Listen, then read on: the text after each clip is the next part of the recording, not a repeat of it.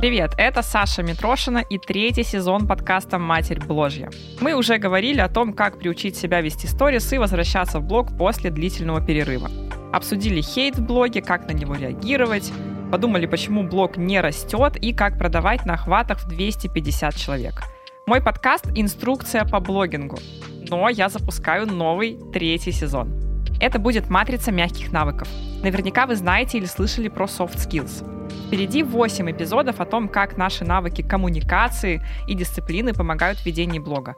Подписывайтесь на подкаст на любой удобной площадке. Заходите в наш телеграм-канал, чтобы следить, как мы создаем выпуски, и забирайте конспекты к каждому эпизоду в группе ВКонтакте.